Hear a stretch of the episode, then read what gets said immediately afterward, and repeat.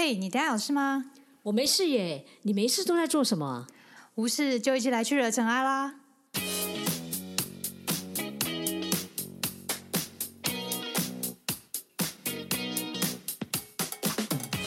我是 Doran，我是 Sandy，欢迎来到无事惹尘埃。大家好，我是 Doran。大家好，我是 Sandy。最近很夯的事情是，就是你每天都会在电视上，或者是在上班的时候不小心偷看电脑荧幕的的东京的某件事情，不一定在就是东京啊。那个运动场不一定在东京啊，因为它有分散这样子。哦，对啦，我以为是宜兰的冬奥，哦，对，就是东东京的奥运比赛，二零二零年的奥运比赛，没错，最近大家真的很夯哦，嗯，所以刚好我们就想要趁这个时间点来跟大家聊聊。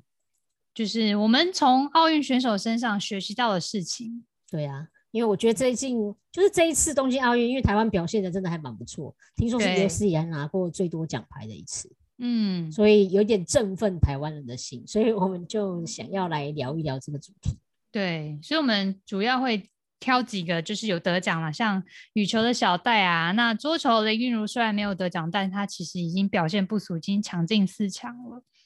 然后还有那个举重的那个举重的那位选手是哪一位呢？你是说说看呢？是郭幸存。对，郭幸存。嗯，对我觉得其实，我觉得其实也不一定哎。我觉得我还想要聊一个人呢，就是就是他，我觉得他也没有得奖啊，可是他是庄智渊，啊，对，桌庄子球，对啊。嗯，所以我觉得，我觉得其实啊，我们有时候我觉得我们在看的时候，也不见得是要用得奖这一件事情，因为嗯有时候你说得不得奖，是这一次没得奖，不等于下次没得奖。也嗯许这一次没得奖，不等于上次没得奖。所以我觉得他们他们的所就是，我觉得奥运选手啊，或者是我们说的体育选手，他们常常有一些呃，跟我们一般人有一些相似，又很像不太相似的一个状况。嗯对，所以我觉得我们可以来谈一谈。嗯，那因为我自己本身以前也是就是受过桌球训练，所以我觉得这部分我也可以分享一下我的一些自己的一些体验，然后就会讲到一些我自己觉得跟后续佛法有关联的部分，这样子。好，那我自己没有担任过，我是没有担任过体育选手，我只嗯有很爱运动而已，但是完这也全不一样。够啦，就是可以体验到运动竞技赛一些事情。没有，我们也要竞技，好不好？我们这种人就是知道打不过别人，就要 持续的用一种友谊赛的精神来面对 所有的挑战。对，但我觉得其实运动的项目啊，其实以主课题来讲，其实分为 个人型、跟互动型，还有团队型啊。就团队型就是像那种，就是篮球、足球跟排球啊、棒球，就是你一个人是没有办法完成的，就是一个人去打足球是要是踢什么 自己踢门这样子。然后再来就是这这有点就像是那种公司团队里面讲，要互相合作来完成任务。那个人赛呢，就是就是比较像和自己比啊，就是你可能就像体操啊，那种鞍马啊，然后什么高低杠啊这些啊，然后或者是那种滑板型啊，滑板这这是奥运有那个新增一个滑板，然后再来就是像那种射击啊，你就是自己跟自己比的那种比赛，就是个人型的。那再来就是互动型的比赛，比如就像那种乒乓球啊、羽球啊、柔道，你就是你会跟一个人在做，可能不止一个啦，就是双打的话就是四个，就是这样，就是但是它不像团体赛这么多人，就可能像排球是六个人啊，棒球就一堆人啊，皮足球也是这样子，它就是比较像是两个人的对打，或者是四个人的对打。OK，可是嗯。我觉得个人赛虽然感觉是跟个人，可是我真的觉得那个前后差是有差别的。就像我前面的意思，像我们最近不，我们就是最近呃，应该说这一次就是嗯。有一个射击这件事情，嗯。射箭。嗯然后我每次都在想说，到底是前面的人比较紧张，还是后面的人比较紧张？你想想看啊，如果你的前面人打十分，你可能这一个里面你就会有一种压力，说我如果打九分就完了，嗯然后你压力可能就比较大。嗯，然后还有像是那个啊，像我们那个体操也是，就是如果你的前面或者是跳水这种都一样，你的前面如果是很强的人，嗯你后到底是后面人紧张，还是是一个什么样的状况？我就觉得其哦实这、这也是一个，我觉得这个其实这个也很像佛法里面的东西。哦，我刚才以为你问的是，如果假设是接力赛，第一棒跟第四棒哪一个比较紧张的概念？没有，都很紧张，好不好？对啊，是都很紧张，而且都有压力，就是都会有压力。对啊，因为这个真的不太容易啊。我觉得像我们之前那个体操选手那个啊、嗯，呃，我们这体操选手，他们像他们，嗯，我就觉得他们就是像你刚刚讲，他就是前后，我我常常有时候就会思考前后如何面对，嗯，就是你的那个表现，我觉得这个也是一个很大的学问啊，我觉得还蛮有趣的。对，就是就让我想到之前那个台湾有一个知名激励及体能训练老师叫何立安博士，他他其实有讲，就是其实人生中都有一个难题，就是人人都要面对，但但你通常会不知所措，那这就是人生的本身呐、那就是就有像比赛嘛，你就像你刚才说，有人表现比你好，在前一刻表现比你好，后又换到你的时候，你要怎么面对这样的一个状况？然后，嗯，所以呢，所以这个东西啊，在常常在体育上面会有一种就是让人学习到无常的部分。那他就说，他其实有在推体能训练的意思，他就说，其实有没有什么方式可以让人早一点学习面对人生的无常呢？有，那就是体育。对，这其实他也讲到了，像佛法中这个无常概念，如果真的要比较能够亲身体验的话，其实体育就是一种，就是可以去让你了解到无常的概念。因为体育它其实一开始不是拿来较量，就像是啊这是一种竞技，然后它的竞技的价值呢，就在于就是第一个就是我们大家就是公平竞争啊，在嗯在说真的就是公平要竞要公平竞争。虽然有些人会说很多有某些国家常常做小动作，但好，我们就先不管这个不。然后第二个就是所有人在一定的规定之下会去做这个竞赛。那第三个就是最大的价值所在，就是我们必须面对里面任何随机发生的大小事。就是只要比赛，我们就无法预测结果，像是可能就是气候的变化啊，你自己的生理上可能可能有生病啊，或者是怎么样的变化，就是但你就是要学着去面对它，然后克服它，这样子。对，没有错。我我像像那个时候，大家不是在小戴在打球的时候，有没有？嗯然后就就因为很紧张啊，因为每次都一来一往，然后你会觉得，然后有人就会说，就是呃，不是有一个他诶，就是那个印度选手，他不就是跟他度吗？对新度，新度不嗯就跟他讲说、It's not your game，有没有？就是他嗯不是你的，就是表现的很好，但有时候不是你的局。就是我嗯我常常觉得有时候真的就是这样，因为我们在看体育比赛的时候，其实我们有时候知道，第一个像呃主场的优势，事实上是一定有。嗯那你说它是公平吗？可是这也不能说所谓的公平不公平的问题，因为嗯，这个就是你一个优势。那像我刚刚讲的，还有签运的问题，嗯你总不能说我今天签运好不好，然后你就说，哎，那你今天就真的比较就是像我们的金，像我们的羽羽球的金牌选手呢，双打，嗯。像他们也说他们抽到死亡之组，可是没有嗯。想到他们就真的一个一个把它打掉。嗯嗯。而且其实我那时候我后来看他打完然后金牌的时候，我才想起来，哎，对耶，他第一次比赛他们其实是输掉的，嗯嗯。只是我忘记了。嗯哼，所以就是好像我们会说，呃，对体育有很多的所谓讲，我们讲说的这种无常，反正就是刚刚讲的签运或很多很多状况，然后只要是比赛，我觉得他永远都不可能讲说所谓的真正的公平。可是，嗯可是你真的就是说，在唯一的当下，你能够做的就是好好的一个球一个球，好好把它打好。其实你嗯没有什么别的方法。对，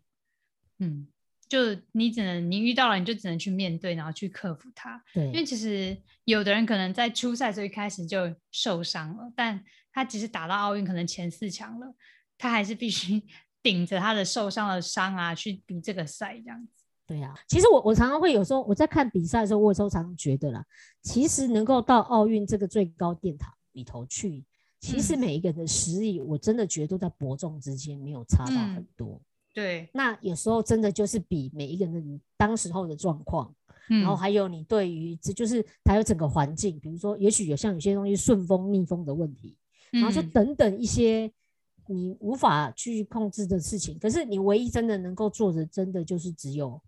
好好的把你要做的事情做好，即使是别人，像像我们刚刚讲，即使是别人表现很好，反正你也改嗯变不了什么，你就只好把自己的事情好好做好。就像他们讲的，就是说，其实你唯一的方法就是能够不要有遗憾。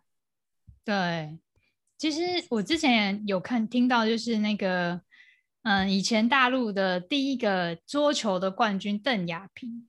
他不是邓小，不是邓小平哦，邓小平是那个他们的 总理，是邓亚萍桌球的，他那时候是很小只的，一百五十几吧，一百五十八还是一百五十六，但他就是打到世界冠军。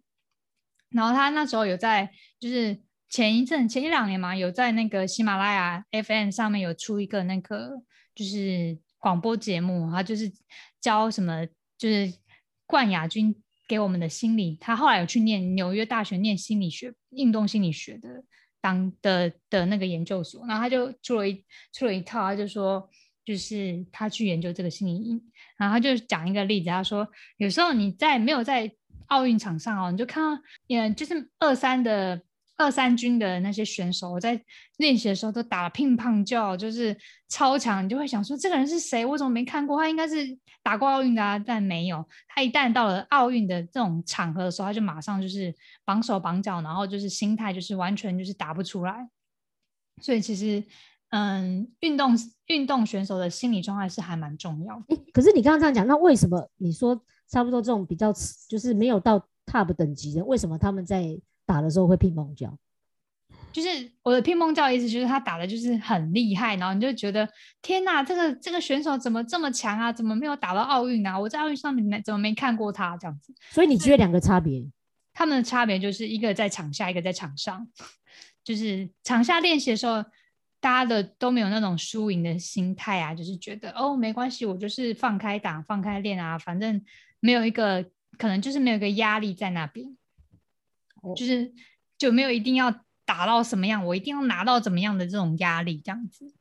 上了场之后，就是差差异就显现了。哦，哎，不过你这样让我想到那个，有知道有的人是属于考试型，嗯嗯，就我们考试，然后有的人是属于那个，就是就是只要一大考就就会有就会有状况的人，就是大嗯。考就是不是拉肚子啊，就是什么，就是有一些状况，他就不是他平常平时表现很好，嗯，所以人家就讲说有人是平常表现都随随便便，可是一到政治比赛的时候，我觉得就是比较好。可是我觉得，我觉得这个有时候我我我自己是不知道，但是因为我很喜我也很喜欢看那种漫画啦，就是有嗯的没的，然后他们就会讲说，有时候那个厉害的选手他们会有一种叫心象练习，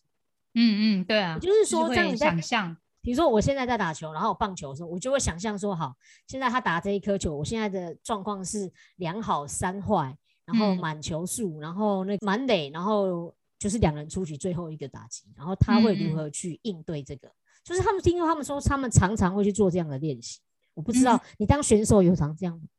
我我们教练没有特别要你这样去，但是我们自己在练球的时候就会不自然的会有这样的反应，就是你要去想象对手下一球可能会发什么样的球，你要怎么接这样子。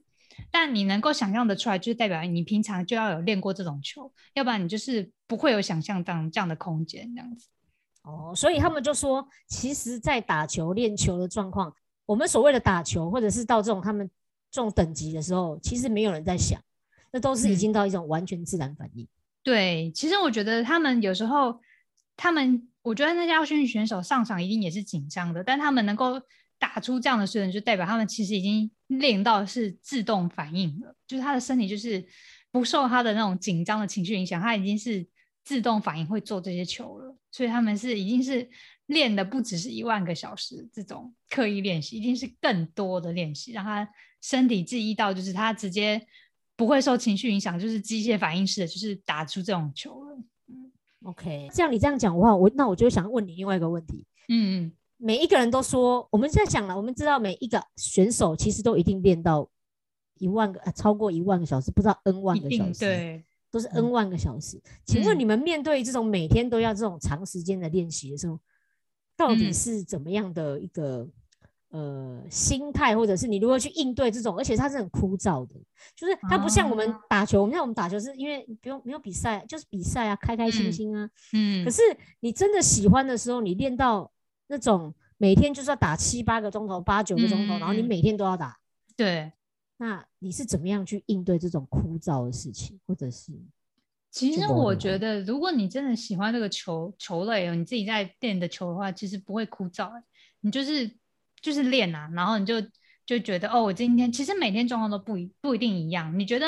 好像是练个八百个球或者一千个球，好像是同样连续重复，但其实没有，因为因为因为练球你会去找更适合自己的姿势去打这颗球，就是每次你都在调整，几乎每次你都会在调整说，哦，我的手要怎么样会更放松，然后但是打出同样的球这样子。OK，所以就好像有一点像是说，在每一次固定当中，你还是找到一些意义，小对，会有一些去想一些变化，就是让自己打得更轻松，或者是你观察你的队友他是怎么样打回这个球，那他的动作有没有是可以你可以学习或者是效法的地方，然后所以你就当下就可以拿来用，就是哦，那他都这样打的话，那我可不可以自己就吸收他的这个方式，然后用在我自己身上？就是一一直不断在学，然后在尝试。虽然说每天都练同样的球路，但你就是要打到同样的球也是不容易。对，哦，OK，所以我觉得你在这你这一段里面，我就在就会让我联想到，就是其实不只是运动，我觉得所有的东西啊，我常常会觉得兴趣嗯跟当你他成为你的职业，那是两码子不一样的事情。嗯，就好像我们就是说，我他们说你的兴趣是什么，他们就有人说追剧。好嗯嗯，如果今天追剧或者是影评，它成嗯为你的工作，嗯哼我相信你就绝对不是这样轻轻松松在看一个影片，而是嗯你要写出更多的有深度的文章，嗯，所以你就会大量的需要去看影片。比如说是这样，比如说你看那些评审，每次金马奖那些评审，他们就得要看这么多的影片，然后你要通批评审出来。嗯所以我常常会想说，你到底是就是它真正能不能成为你热爱的事情？有时候当你一尝试把自己多逼自己一点，你会知道你到底是只是兴趣，还是你真的热爱。对，像我们练球其实也是会遇到一些撞墙期，撞墙期就是你怎么练，你怎么打，你就觉得好无聊，就是为什么是这样，或者是我觉得会遇到撞墙期，就是发现你怎么调整都是调整不到你想要的的的动作或者是球路的时候，你就会卡关，然后你就会在想说，啊，我是不是不适合打这种球？就是会有这样的一段时期，你就会开始怀疑自己这样子。啊，所以你是如何解套？像那个谁啊，那个李阳有没有？嗯因为李阳其实就是羽球双打过金牌，他们他们的李阳对，其实李阳当初都一直没有被人家看好，嗯，因为他是属于国小比较后面阶段，好像五六年级才开始打，其实已嗯经算有人说他比较是就是比较晚了。嗯嗯然后呢，他也是之前很努力的打哦，他真的也还是进不了甲组。嗯，就是他后来他们全家其实花了他爸，那时候我看到新闻的时候就想说，他爸他打到后来，他爸老说，他就跟他讲说，你不是这一块料。嗯嗯对，所以有时候我们就在讲说，当你在遇到这种呃生命当中有时候撞墙，或者是或者是这种遇到这种不好的时期的时候，其实该如何调整，嗯，或者是如何去看待这件事情，事实上是很重要。对，就是这时候一来就是你要想可能相信自己，就是我现在就是还是在调整状态，然后其实我是要给自己信心啊，就是我要在过这一关的时候，我其实还可以，或者是我可以多练习，或者是甚至放掉练习，就是我不练习，就是就是把这一段时间先空下来去做一下比较轻松的事情，再回来做这继续练球，或者是你朋友啊或者家人啊教练啊都会给你一些支持，这样子去度过这个这个这一段期间。所以其实，嗯，我觉得队友啊教练其实都是还蛮重要的，嗯当然还有家人。嗯哼，有时候在看奥运选手，有时候我自己会觉得啦，就是其实你正在看他们，真的是以为一个人嘛？其实我觉得那真的都不是一个人，他们需要有一个很强大的团队。像说小戴好了，小戴就有一个专门的陪他练球的嗯。一个一个练球师。然后那一天我看那个他的访谈的时候，他也有就是专属的一个运，就是有点像嗯，就是嗯。物理治疗的那一个，就是当嗯。他每次身体状况的时候，他其实就会去请，要他就帮他调整。嗯然后呢，然后他另外也有说最认知道他身体状况的一个医生，就是各嗯。式各样的一个状况，其实都是有一个，我觉得一个成功的人，或者是说所谓的好的一个运动员，其实他们会学会懂得去感恩，是身旁有好多人来成就这件事情。因为像嗯好像是你的经费，你的经费也是要有人来帮你赞助。然后还有就是像你刚刚讲说遇到一个状况，我就想到上次有一次呃小戴就是之前好像是里约奥运的时候，我忘记是哪一个就赛，他也是就受伤了，然后他就打个电话回家，然后就跟他妈妈哭，哇哦，嗯，然后他爸就跟他讲说，其实你也不用哭啊，那你嗯。就好，他就叫他好好玩吧，嗯。他就说你就他说因为身体比较重要，他说嗯。球很快你就又有下一场球要打了。嗯哼，所以其实当你没有一个好的表现的时候，其实你就学会的把它放下，然后往嗯。下走下一关。嗯，对，我觉得我觉得这个观念其实跟佛法东西非常像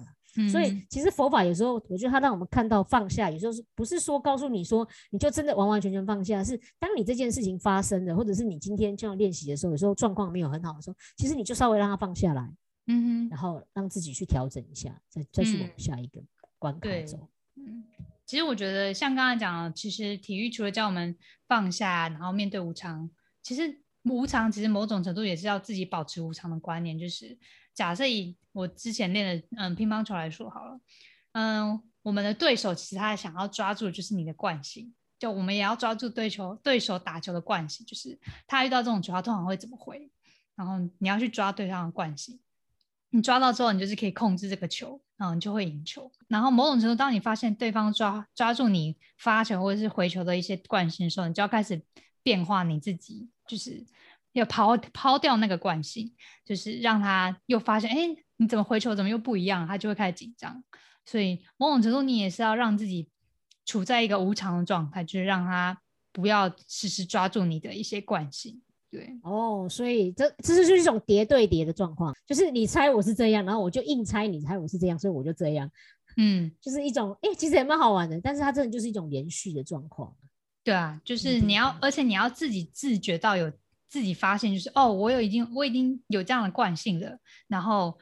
然后你就要变变化一下，这样子。哦，怪不得，怪不得我们那个这一次那个羽球那个跟小戴打的那个中国的那个陈宇飞，对陈宇飞，嗯他不是他也有人说他就是观察到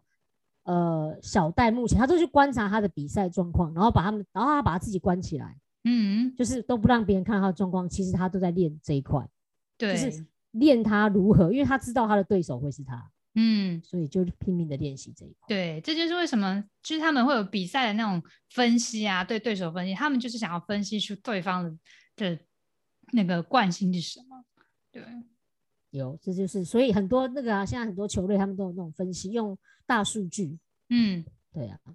对，对但但对你就是要能够，当你在紧张或者是呃比赛状态是不是很好的时候，你就会习于用自己的惯性，就是你最拿手或是最稳定那个招式去打，但往往这其实也更容易让你失败，就是因为你的惯性就是被对方抓住了。哦，所以有时候把适度把自己抛下来去改变，哎，其实也是蛮重要的。对啊，对，所以嗯其实体育是一个非常专注于当下的一种训练，然后再来就是你要学习无常，然后过去的表现不代表未来世界的状况。就是以小戴来说嘛，历史对战记录就是对于陈宇飞的话，他是十五胜跟三败，他其实是可以压倒性的赢对手，但他还是可惜就是拿到银牌。对呀、你看，这就是为什么要我们学会去谦虚，因为它这跟那个佛法之间的那个有或没有道理非常像。嗯在每一次的比赛当中，可能都会不断的变化着，也因为这个变化呢，可能会让你获胜这个比赛。之前的失败或者是成功，其实到下一个，它又是一个重新的开始。对哦，其实我们在场边看呐、你也觉得哦，为什么他一直在杀球？他可以不用一直失误啊？但嗯、处在当下的的选手，其实有时候是不一定会发现到这样的状况，对，或者是即使教练已经跟他讲了，但他要转变，有时候也是不一定能马上转变，所以就是。嗯，他们可能就是因为那些恐惧啊，或者是他们比较没有那么专注在打球，而是专注在我要不要赢球，或是我会不会输球这样的情绪里面的话，其实就会影响到他当天的表现。嗯，对，嗯这个倒是是真的，就是嗯就是我觉得有时候其实，但是我我会觉得，比如说像小戴在打球的话，我觉得不管是失误这件事情，我觉得我们没办法讲，因为你嗯真的不知道人家是不是失误，还是人家是故意打球。我觉得嗯当一个球迷，呃，就是我觉得不应该用我们自己的角度嗯去评判这个选手表现的好不好。我真的认为你没有那么厉害，嗯，这个是我自己个人，而且我觉得是说大家都有大家的策略，你不嗯。知道那个是什么，你嗯。所以我觉得我们也不用当什么批评者啊，在那边我觉得对于这些选手来讲，最好的事情就是其实就是给他们加油鼓励。嗯嗯对啊，对。因为这真的就是有非，因为有太多太多的状况来说，所以我觉得这个是身为一个球迷，我觉得不用再去去讲这些，我觉得是有的没有的事情。对啊，因为场边讲话就是 很容易，但是场上比赛，你那个现场的那些感觉，其实就是会让你就是很不一样，整个整个身心状况就是会处于一种不太一样的状态，这样子。对，这是真的。然后我觉得还有就是临场的状况这件事情也真的很难讲。我真的觉得那个，我举一个例子，像小戴，我之前也有看他那个，因为小戴在国小的时候打球，他爸爸是把他带去球馆，嗯，然后他带去球馆的时候，他都越级打怪。因为他爸就叫他去打一些微博微狼，就是练，就是因为他是小朋友嘛，然后他就打，嗯。然后那时候我就记得那一次访问就问说，就问小戴说，哎、你在打的时候会不会很紧张？嗯。那小戴就说他不会紧张，而且他都很放开打，很轻松，因为输是应该的嘛，嗯，所以你就很容易放开打。对，就好嗯像那个谁桌球的那个小林同学，嗯。其实他在打四强的时候，我看就没有人会觉得他应一定会赢，可是他如果反嗯而赢了，反而是嗯跌破大家的眼镜，所以他反而其实可以放开打。嗯可是当你今天成为了世界第一的时候，嗯，我觉得那个压力所在，那真的都不用讲。全世界的人，全世界高手就是想把你打下来。没错，这让我想到周杰伦的那首歌《三年二班》。为什么？这这首歌是在讲乒乓球，然后他其实我之前对这首歌很有感觉，就是就是他有一句话，就歌词就是嗯嗯什么这第一名，嗯嗯哎等一下哦，他就反正他的歌词就是说第一名就是每个人都来跟你争这样子，对呀、我就说那个那个真的，我常常会觉得第一名这件事情其实是一个很大很大的压力，因为你想想看，当你成为世界第一名，所有人的选手就是所有人都要打你，然后所有人都在观察你的比赛的状况，然后所有的球迷都期待你好的表现，嗯，所以其实那个压力才真的很大很大。嗯，对哦，我看到那个我找出的歌词，他是写说这第一名到底要多强，然后后面就是那个他会有一个人的 echo，就是不用问，一定有人向你挑战，然后再就是到底还要多过多少关，然后就后面有一句话就是不用怕，告诉他谁是男子汉，这个是他们的话，然后再来他可能这个人又说我可不可以不要这个奖，因为通常第一名有时候会想说我不要这个奖，能不能可不可以不要这个奖，因为太累了，然后但他说。他后面这句话就说不用问，我只想要多流一点汗。然后最后一个，我觉得蛮喜欢这一句，就是我要当我自己的裁判，就是不想说，然后选择对手要跟打的仗这样子。哦，OK，所以嗯就是你刚刚讲这个歌词啊，所以就会有人问说，呃，我们不是都会很常在追求成功吗？可是成功之后到底在追求什么？嗯嗯，比如说你今天到了第一名，你在追求什么？没有，我跟你我真的自己这样觉得啦。嗯，当你嗯成功第一名之后，你就知道你只有苦，你只剩下苦练而已。因为你只要维持，因为就像这状况，就是因为大家都想把你打下来，嗯所以你就是只能拼命练习。因为我觉得我们就是在那个教育界有一句话，就是一天不练习自己会知道，两嗯天不练习对手会知道，三嗯天不练习全部的人都会知道。对呀、所以他们就说，像小戴这种，就是我觉得不止小戴，就是现在你成为所有的人的状况之后，就是大家真的就是想把你那个挑战下来，然后你真的唯一就是成功之后就是更努力，其实没有所谓的那个 ending 啊。嗯，我觉得其实每个对手选选手在当下，他们其实都有他们自己的调配的策略啦。嗯，所以他其实，在佛法中，我觉得其实这个跟运动也有像，就是其实没有最强的策略，只有最适合的策略。那在佛法中，就是比较像是中道的智慧，中间的中，道理的道，道理的道。就是他的意思，就是在所见闻知觉中做出相对最好的选择，因为你你能看到就这些，你呃你目前能够知道就是这些，然后你也不要强求自己说我一定要做到最好，然后就是最完美的就是决定，因为你能知道就是现在这些状况，所以你就是做完决定之后，你就是接受你这个选择之后的一些做的事情，然后再去事后呢再去看一看我你有没有能够更改或是成长的地方，其实就是不用太苛责自己这样子。嗯，对啊，所以你刚刚这样讲，其实就会让我想到那个呃，《心经》里面有那个观自在菩萨。其实你要嗯怎么样去自在？事实上是体育啊，或者是很多状况，其实我们都很清楚知道，你今嗯天的状况很好，因为有时候是因为你的经体力，又或者是你的状态，又或者是你的经验到达一个最好值。嗯嗯可是你会知道，三年、四年以后，八年，你一定会掉下去，就是一定会有新的选手、新人要把你打，要把你打倒。嗯这已经成为一个一定的道理了。嗯哼所以你唯一能够就是察觉到自己，嗯哼，然后看清楚自己的状况，然后去安顿身心。然后，那当然在你最佳的状况的时候，你呈现出一个最好的自己。可是嗯当你发现你自己已经其实已经没有越来越好，而且有新人取代的时候，其实你嗯要懂得开始学习去放下自己。嗯然后开始去了解到，哦，原来成住坏空一些我们所谓的实力上的那种，就是我们所谓的选手之间的一个轮转，其实嗯它真的就是会发生。嗯嗯对，所以那个时候你好像就会到下一个阶段去。我们常嗯常讲为什么会教练，就是你会知道你自己要到下一个阶段去。那嗯其实只有当你自己很清楚知道你现在目前的状况，嗯，我觉得你才不会被所谓的成败或者是自己的状况带着走，而开始嗯产生很多的焦虑而不知所措。我就举一个例子好了，像当初我们讲那个羚羊配啊，其实最开始的时候其实是双羚配，也就是那个陈红林跟王麒麟他们在一起。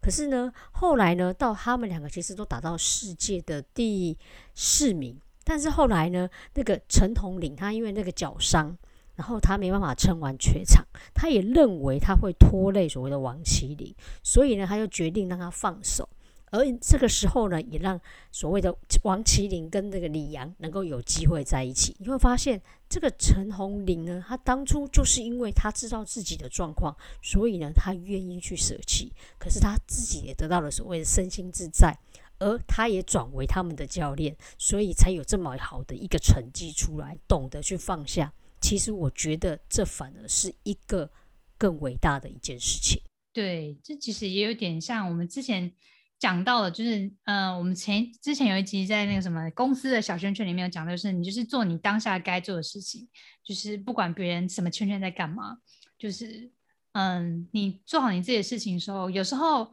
嗯，只要把球打回去，靠对手失误回击，你就可以得到很多分数。所以在职场上，就是你可能就是对方可能做到一些嗯不太适合的或是错误的一些训的方式的话，其实你就是你就是有出现的机会这样子。这个这个真的就是这样，所以其实我那时候就是有一场球赛，我不知道你有没有看，就是庄智渊在打嗯，他最后那一次，因为好像呃在十六强止步，我记得是，就是嗯他那一场打了七七战四胜吗？对我记得是七战，就打真的打到最到第第七集，哦，哦然后那个真的超级无敌精彩的，然后嗯然后你知道他打完了之后啊，一堆人就是他脸书里面有几百万个赞在里头，然后哇，还有一堆几万人的嗯。留言，就是你会知道一个人可以在奥运球场上打了二十年，因为他是五届嘛，所以最少他应该打了二十年。嗯，对，然后就是你的那个价值，有时候我们不是用这个奖牌来说，嗯事实上是你有很多的精神，然后你所带给大家那个，或者是你改变了，就是台湾整个你把可能在桌球的这个地方，你如何把、嗯。就是有点像说我们刚刚说国球，你怎么样把那个嗯。精神带起来？我觉得嗯这个真的就是你所带来带出来的一个价值，不是说要用奖牌，你就是即使你没有所谓的金牌，可是大家永远都不会磨灭掉嗯，情。对，嗯，我觉得这样蛮好的，就是而不是像某些国家，是你没有拿到，你拿到金牌，你回来就是住套房；你没有拿到金牌，你回来就是住牢房。就是有些国家是以这种非常目标导向的状态去看奥运选手这件事情。对，这个这个这就是真的，所以我觉得我们台湾真的还蛮不错，就是大家都有正确的观念。我觉嗯得其实有时候我们常常讲的，的确中国对面中国他们拿到好多奖牌，可是我相信他们选手的压力，我们永远都不知道嗯到底在他们背后除了金牌之外，会不会是接下来就是下一个人取代他？我们永远不知道。可是我觉得台湾还不错，就是我们所有的人都会对于不论你的成绩是如何，可是我们都很肯定你为了自己的人生跟这个国家能够付出。嗯，对对，啊，就觉得他就很像我们人生一样啊，就是我们人生里面你会发现，呃，就好像比如说外表，或者是你会发现，呃，当我们在过经过很多人生历练之后，你会发现所有的一切它都是有意义的。嗯啊，有时候有一些意义可能代表你的努力，又或者是智慧，又或者是你嗯曾经发生过的事情。可是它会一直不断的变化，可是它也不会一直存在。就是让我们可以理解到，当我们人生遇到这些事情的时候，你要用什么样的角度，用智慧的角度来看待所有的，就我们讲说所谓的成住坏空，其实你才能够真正的在你生命当中，对于你现在所做的事情，不会去质疑它。也不会嗯怀疑。我相信你去问庄志渊说，他对于他自己现在做的这件事情，我觉得他也从来都没有后悔过。然后他嗯现在也在，比如说他在高雄里面就有一个球馆，就是嗯专门为了栽培一个现在新的选手，所以我就觉得这是一件非常非常有意义而且有价值的事情。对，我也知道，就是有些我们国家也是有一些企业还不错，就是会赞助他们这些选手的一些训练这样子。嗯对，所以这个嗯真的就是我觉得也是很重要了。我最后想要跟再跟大家分享一个，我觉得是你在就是我在看这些所有奥运选手当中，你都会发现他都一定会有挫折。嗯然后，但是我觉得就像那个郭敬准讲的一件事情就是一样，你要相信所有的挫折都是上天给你最好的安排。他呢，在多年以前呢，他曾经被一百四十一公斤的杠铃去压碎他大腿内侧的肌肉。那在他重伤这一年里面呢，他其实没有办法做运动，他那个时候也很受挫，因为他曾经呢，后来在复健的时候呢，他开始发现他不敢再去做那个重量，所以其实给他自己一个很大的压力。可是后来，当他慢慢学会了走过之后呢，有人就问郭幸存这个伤到底学会了什么？他说呢，让他学会了对于生命的感恩，因为如果这个受伤的位置再往上一公分呢，就应该会把他的膝盖给压碎了，他大概就没办法再练习练举重。所以呢，他在这个故事里头呢，在过去这个伤里头，他会发现，诶，他更知道去察觉自己身体的状况，而不是只有一直往前冲。这也是呢，他从这个受伤里面获得到最大的一个收获。那嗯那，其实，在我们生命里面也都是这样，就是我嗯们能够了解到，所谓我们讲色即是空，我们都会了解到世间所有的因缘都是这样子产生出来的。可是你嗯最重要就是在你能够在这个当下能够找到它的价值跟意义。然后嗯你会发现，当世万物都安排的时候，有时候只是因缘没有到，所以只有让你自己每在每一次的过程当中去让这件事情更有意义、价值，然后带给你生命一些成长。我觉嗯得就相信你就会从这个生命里面去学习到很多，嗯而且也看懂很多的嗯所谓所我们常常讲说所谓的色跟空之间的一些关系，是世界上所有的因缘。嗯，对哦。感谢像你跟我们分享这个部分，那这就是我们这一集就是从奥运选手身上学习到的事情。然后我们从中间我也就是提到了一些，嗯，我自己的训练过程，以及我觉得它跟佛法相关的部分这样子。然后嗯没有错圣经这边也有分享一些他看到的这些体育中跟佛法相关的部分。那我们这一集大概就讲到这边。那如果呢有有想要跟我分享你们看奥运选手的一些新的分享，欢迎到我们 IG。然后如果想要跟我打桌球，好了也可以啦，就是 我们可以打别的。球吗？你知道打桌球，我认真哦觉得桌球真的没有很，我觉得桌球很难呢、我看那些他们真的打快成那样，我就觉得嗯，好，对啊，桌球是一个很训练眼力的一个运动，这样子那是眼力吗？那个嗯那不是眼力。啊，对啊，各种各种协调性，对，好，我觉得我还是打羽球好了，哈哈，要不然我就爬山好了。对，都可以，都可以。我们就是都还蛮喜欢运动跟出外外出爬山的。好哦，那就我们今天的那个录一录 podcast 就到这边，节目到这边。那谢谢你的收听，好，也希望这一次能够让你有一些体会跟收获。嗯那嗯，我们的节目就到这边啦，谢谢你，拜拜。谢谢，拜拜。